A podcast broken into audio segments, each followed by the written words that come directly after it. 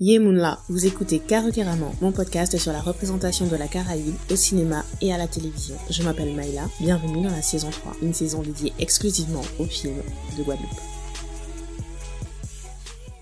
Carrément a 4 ans aujourd'hui.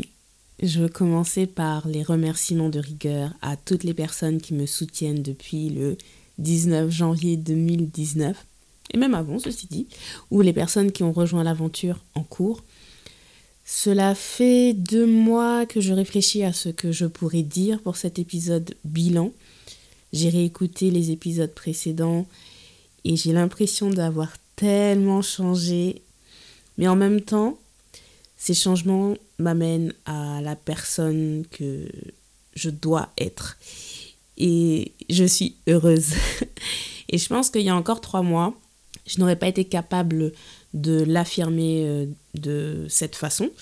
Mais 2022 euh, marque vraiment la fin d'un cycle pour moi où j'assume désormais complètement la personne que je veux être, les expériences que je veux vivre et c'est Karu qui m'a donné cette confiance en moi.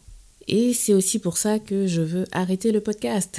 je l'avais créé pour garder une trace de mes réflexions sur le cinéma caribéen à un moment où il était au point mort en termes de renouvellement de vision en Guadeloupe en tout cas. Mais aujourd'hui, en 2023, il est prêt à passer à une nouvelle étape, j'ai l'impression. Et il faut le laisser grandir tranquillement. Et ça, je le ressentais déjà en 2022, mais le live que j'ai fait avec Jimmy Laporal Trésor me l'a confirmé. Et euh, parce que j'avais préparé mes questions et euh, la discussion était passionnante, hein. Mais en faisant le montage, je me suis rendu compte que j'avais laissé de côté certains aspects que j'aurais voulu aborder sur notre rapport au cinéma caribéen. Mais dans le feu de l'action, j'ai oublié. Et je me dis que peut-être inconsciemment, peut-être aussi que j'avais peur encore d'aborder euh, ces questions-là. Mais, euh, mais on en parle un peu, hein. Mais je trouve qu'on a insisté un peu trop sur le cinéma français et qu'on n'a pas assez rêvé.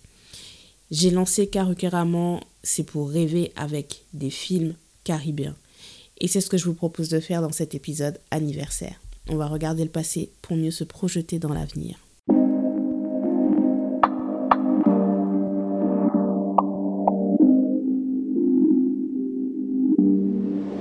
Alors promis, j'essaie de faire un épisode de moins de 20 minutes, même si vous savez que votre copine là, elle peut faire des monologues de 2 heures. mais on va essayer. Entre 2016 et 2019, quand j'écrivais mes articles de blog, je pense avoir eu l'occasion d'utiliser de façon interchangeable cinéma caribéen et cinéma antillais. Mais honnêtement, je pense que antillais, je le mettais au même niveau que le terme West Indian en anglais. Donc, je ne voyais pas le mot antillais avec le filtre français. Quand j'ai lancé Karukirama en 2019, j'ai changé l'intro de la saison 1 au moins 3 ou 4 fois. Je ne savais pas du tout comment définir ce que j'analysais parce que je ne savais pas ce qui évoquerait un sentiment positif chez un public euh, guadeloupéen? J'ai quand même essayé le terme antillais, mais faire l'épisode 5, et donc c'était sur Guava Island, ça m'a convaincu que ce n'était pas comme ça que je voulais me définir. Dans le contexte français mainstream, un film antillais, c'est un film français fait par un réalisateur de Guadeloupe-Martinique sponsorisé par le CNC et qui propose une représentation valorisant certains stéréotypes sur les Guadeloupéens et les Martiniquais. Alors parfois, enfin très souvent ce sont des stéréotypes négatifs, mais parfois ça peut être aussi des stéréotypes positifs. Encore une fois, les autres peuples ultramarins, hein, ce n'est pas que je vous oublie, c'est que le cinéma français vous invisibilise encore plus que nous. Je ne vais donc pas me donner le droit de parler de votre expérience.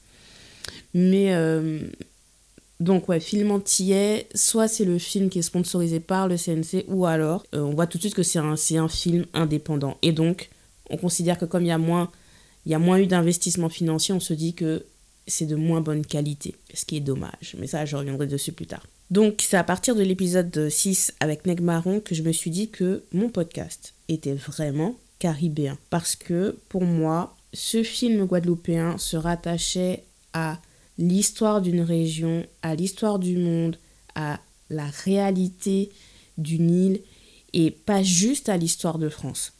il proposait une représentation qui sortait des stéréotypes négatifs sur les afro-descendants en général. Et c'est pour cette raison que je le vois comme un film guadeloupéen ou caribéen, mais pas comme un film, entre guillemets, antillais. Et quand je dis caribéen, c'est bien dans le sens de tous les pays de la Caraïbe, peu importe la langue.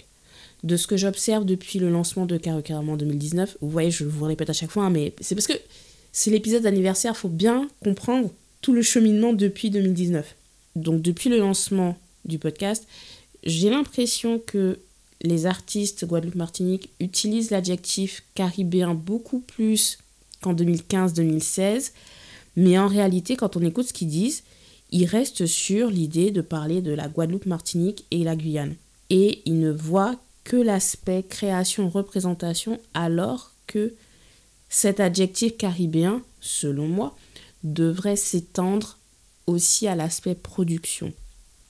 Je me rappelle en 2016 quand j'ai ouvert euh, mon blog myinsane.com, qui est désormais mon blog d'écriture, les cinéastes Chris Burton de Martinique et Linda d'Alexis de Guadeloupe venaient de fonder leur société de production Dever's Films. Et à l'époque, Chris Burton parlait de Carrywood, la version caribéenne de Hollywood, et euh, bah là, sept ans plus tard, euh, la société est toujours en activité hein, parce qu'elle réalise des spots publicitaires, voilà.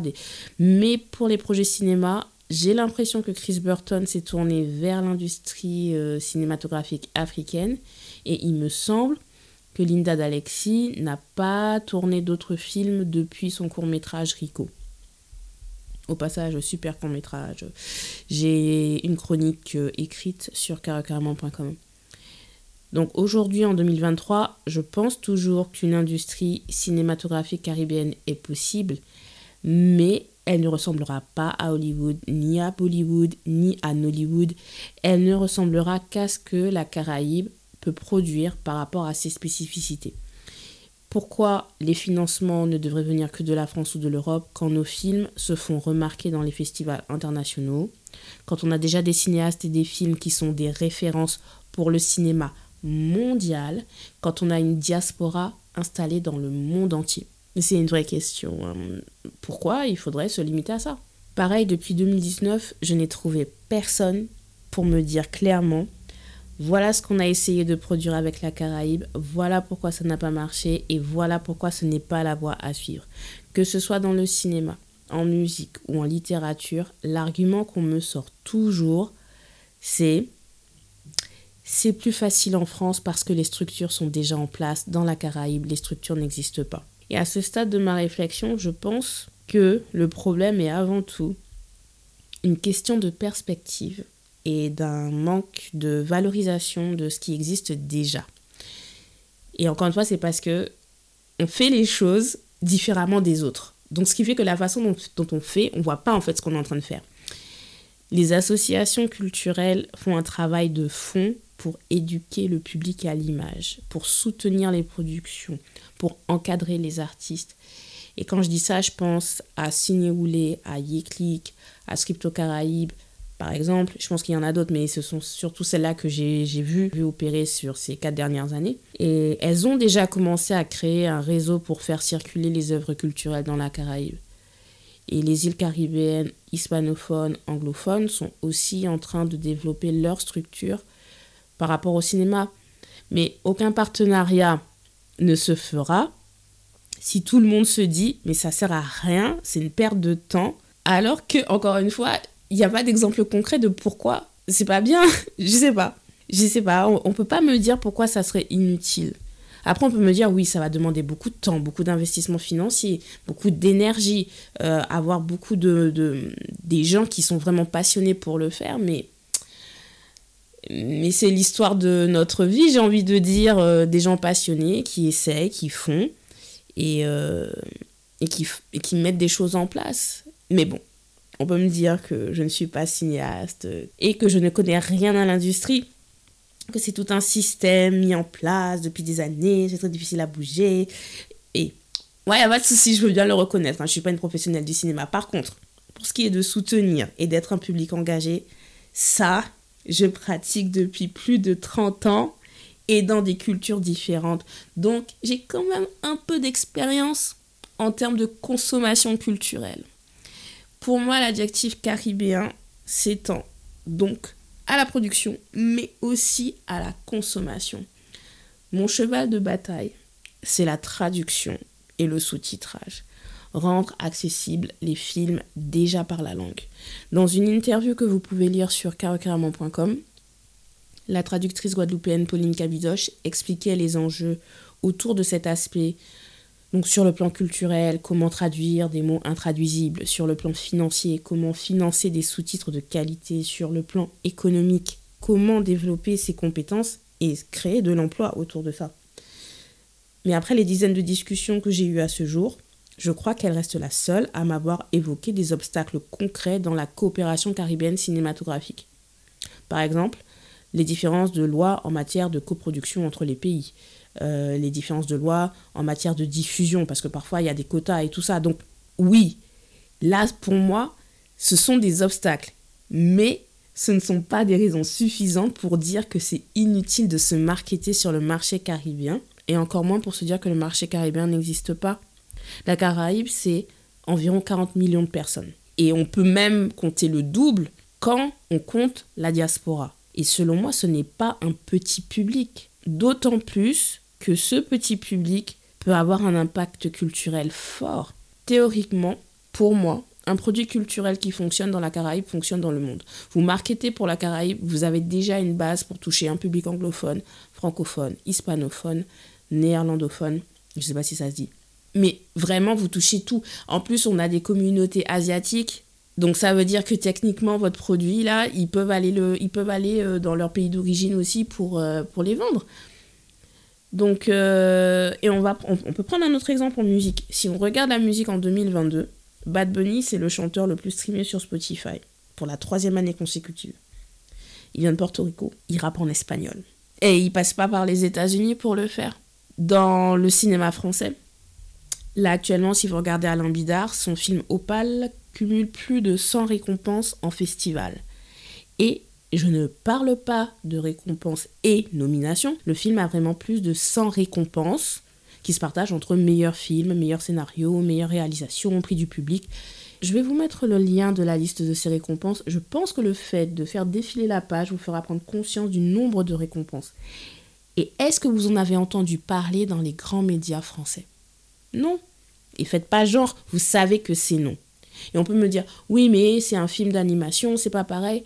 J'entends l'argument, mais de mon point de vue carrément, le film d'animation, c'est du cinéma aussi, c'est du cinéma, point.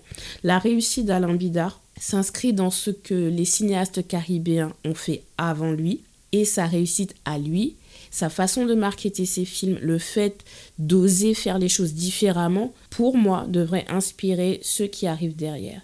Et je ne dis pas qu'il faut suivre exactement ce qu'il a fait, je dis juste qu'il fait différemment qui n'attend pas spécialement après les institutions et qu'il a su se faire un parcours exceptionnel sans passer par la reconnaissance de l'industrie du cinéma français.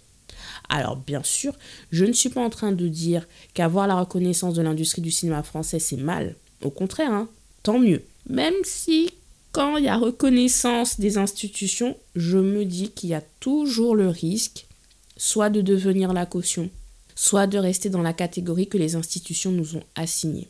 Moi, là, tout ce que je suis en train de dire, c'est que parce qu'on est guadeloupéen, parce qu'on est martiniquais, il n'y a pas à s'empêcher d'aller chercher une reconnaissance et du soutien en dehors de la France. Et en tant que guadeloupéen et en tant que martiniquais, pourquoi cette reconnaissance et ce soutien ne viendraient pas de la Caraïbe? Mais là, penser comme ça, ça demande une remise en question de son propre système de validation jusqu'à quel point le filtre français influence-t-il notre vision de la culture qui vient de Haïti, de Dominique, de Trinidad and Tobago, de Sainte-Lucie, etc. Et là, j'ai cité euh, des îles euh, qui parlent créole, et rien que par la langue, en fait, on peut se comprendre. Hein. En quoi est-on caribéen quand notre système de référence culturelle n'inclut pas des références en dehors de la Guadeloupe et de la Martinique. En quoi les classiques du cinéma états-unien ou français auraient plus de valeur que les classiques des films caribéens si on ne les a même pas vus? Et en vérité, la question, la vraie question, c'est comment s'auto-valider Et je crois que c'est ce que m'a appris Karukeraman. La Caraïbe est un laboratoire formidable pour développer des produits culturels de qualité. Cela fait plus d'un siècle que nous fournissons au monde des artistes reconnus sur la scène internationale. Et quand je dis nous, ce n'est pas juste la Guadeloupe, la Martinique et la Guyane, c'est vraiment toute la Caraïbe. Le problème, c'est qu'on donne l'impression qu'à chaque fois ce sont des exceptions, que c'est le fruit du hasard, que c'est un coup de chance. Mais non, en fait, nos gens sont talentueux, point. Et ce n'est pas arrogant de le dire, c'est pas manquer d'humilité de le dire, c'est juste un constat de la réalité. Donc, les questions que je me suis posées après ces 4 ans de Caruqueraman, les voici. Est-ce qu'il y a un cinéma caribéen? Oui. La base de données euh, de Filmco, Filmco de Trinidad and Tobago offre déjà un large répertoire. Mais si je dois donner une définition Caruqueraman de cinéma caribéen, je dirais aujourd'hui, actuellement, je dirais que c'est l'ensemble des films sur une histoire racontée du point de vue de personnages caribéens mis en scène dans leur humanité. Par exemple, pour moi, le film 35 euh, Roms de Claire Denis est un film français, mais ce n'est pas un film caribéen. Parce que je n'ai pas ressenti la culture guadeloupéenne dans ce film. Mais ça n'empêche pas que le film peut être étudié euh, pour d'autres thématiques. Hein. Mais en termes de, culture guadeloupéenne, je ne l'ai pas ressenti. La notion géographique perd de son sens quand on réfléchit à la diaspora présente dans le monde entier. La notion ethnique aussi perd de son sens puisque toutes les communautés se retrouvent dans la Caraïbe et leurs histoires sont aussi légitimes que celles des Afro-Caribéens. Et à mon sens, l'argument de la nationalité de la production ou de la réalisation aussi a moins de force en 2023 parce qu'on peut ne pas être originaire de la zone géographique et raconter une histoire caribéenne. Et pareil pour la langue, j'ai déjà vu des films sans aucun dialogue, mais ils restaient authentiquement caribéens à cause de l'histoire qui était racontée. Ensuite, la deuxième question, c'était est-ce que ce cinéma caribéen ressemble aux industries reconnues du XXe siècle, c'est-à-dire le cinéma français, le cinéma états-unien, le cinéma indien, par exemple? Non. Il y a plus de courts-métrages dans le cinéma caribéen que de longs-métrages. Il y a plus de productions indépendantes. On n'a pas de gros studios. Et les gens pensent que c'est ce qui prouve que ce n'est pas un cinéma de qualité, alors que je pense l'inverse. Je pense qu'on est rodé au court métrage, et c'est notre force dans une société mondiale qui consomme des heures et des heures de vidéos courtes. Donc si on veut utiliser la diffusion traditionnelle, donc la salle de cinéma, qu'est-ce qui empêcherait de normaliser une séance de cinéma avec deux courts métrages d'une vingtaine de minutes chacun? On n'est pas tous là à vouloir passer trois heures au cinéma pour regarder un film comme Avatar, par exemple. Les gens, parfois, ils veulent juste regarder quelque chose juste pour se détendre pendant une heure, une heure et demie, pas plus. Ce serait une autre façon de consommer le cinéma et susciter l'intérêt du public pour l'engager à soutenir l'industrie.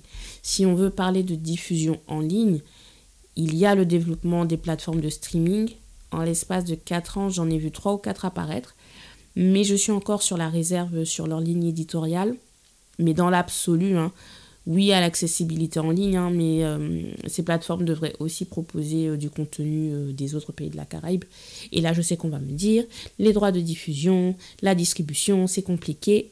D'accord. Mais encore une fois, ce sont les êtres humains qui créent les lois. Ce sont eux qui peuvent les changer. Mais pour les changer, il faut déjà être capable d'envisager le monde autrement. Ensuite, troisième question, est-ce qu'il y a une industrie cinématographique caribéenne? Oui et non. Il y a des techniciens, il y a des auteurs, il y a des acteurs. Par contre, je crois que le maillon manquant, ce sont les producteurs qui vont financer les histoires originales. Mais aussi, ils sont en train d'arriver. Après, pour ce qui est de l'écriture, je pense que notre storytelling gagnerait en singularité si les auteurs étudiaient aussi des films venus des autres pays de la Caraïbe. Par exemple, je je, pense qu'on devrait, si on est de Guadeloupe ou de Martinique, on devrait connaître le cinéma haïtien et vice-versa. Mais on devrait aussi connaître le cinéma de Cuba, on devrait aussi connaître le, le cinéma de Trinidad et Tobago. Ça permettrait vraiment de bien euh, isoler les, les, les points culturels qu'on a en commun et les références qui fonctionnent en fait. Et la dernière question, est-ce que le public est prêt? Il l'est depuis le début. Hein. Par contre, je pense qu'il lui manque une grille de lecture pour s'auto-valider. Tous les autres ont leurs propres standards, mais quels sont nos standards à nous? En faisant Carrément, je me suis rendu compte que nous étions le premier obstacle euh, à notre propre célébration. J'ai raconté une anecdote en version raccourcie euh, pendant le live avec euh, Jimmy Lapro à Trésor. Là, je vais développer un peu. Donc, hashtag storytime. Alors, c'était il y a un peu plus d'un an. Je parlais avec un Guadeloupéen qui adore le cinéma. son genre préféré, ce sont les films d'horreur. Mais à part les comédies romantiques, il regarde vraiment de tout. Il aime aller au cinéma mais ils ne consomment pas, entre guillemets, d'œuvres culturelles sous le prisme de leurs origines. Ça, c'est sa formulation, c'est pas la mienne, mais je l'ai retenue parce que c'est généralement la réaction euh, quand je parle de Karukeraman. Célébrer les films caribéens ne signifie pas que je suis incapable de célébrer des films d'ailleurs. Quand les États-Unis consomment leur cinéma et disent qu'il est génial, même quand ce n'est pas le cas, on ne leur dit rien. Par contre, oui, je veux que les gens se posent la question pourquoi ça les met mal à l'aise quand je leur dis qu'on fait de la qualité et pourquoi ils y voient une approche communautaire du cinéma alors que je suis juste contente de voir ma culture bien représentée à l'écran. Bref, donc on discute de carrément, je lui dis euh, comment c'est compliqué pour les cinéastes guadeloupéens de monter des projets et il me dit quelque chose du style euh, ouais que si c'était un cinéma de qualité, les médias euh, en parleraient plus il aurait plus de visibilité, donc plus de financement. Et je lui ai comment il peut avoir un avis sur la question de la qualité, alors qu'il a dit lui-même qu'à part Nec Marron et Lucas il ne peut pas citer d'autres films caribéens euh, français, et encore moins des films caribéens non francophones. Et euh, je crois qu'on a. Bon bref, je crois qu'on a encore parlé peut-être de trois minutes dessus, après on a dû changer de sujet, mais cette discussion, c'est exactement pour ça que j'ai créé Carucaramon. Pour montrer que le cinéma caribéen existe, pour montrer que nos histoires ont de la valeur, pour oser nous regarder dans le miroir que ces films proposent et pour créer du lien avec un public caribéen au-delà de la barrière de la langue. Et ça, c'est en lisant la littérature de Marie Scondé pour mon hashtag Condé Challenge en 2021 que je l'ai compris. Les Guadeloupéens ont participé à l'histoire mondiale. Il n'y a pas à se limiter juste à un rapport d'ultramarin. Alors, j'avais dit en introduction que je voulais rêver euh, dans cet épisode. Concrètement, voilà ce que je veux.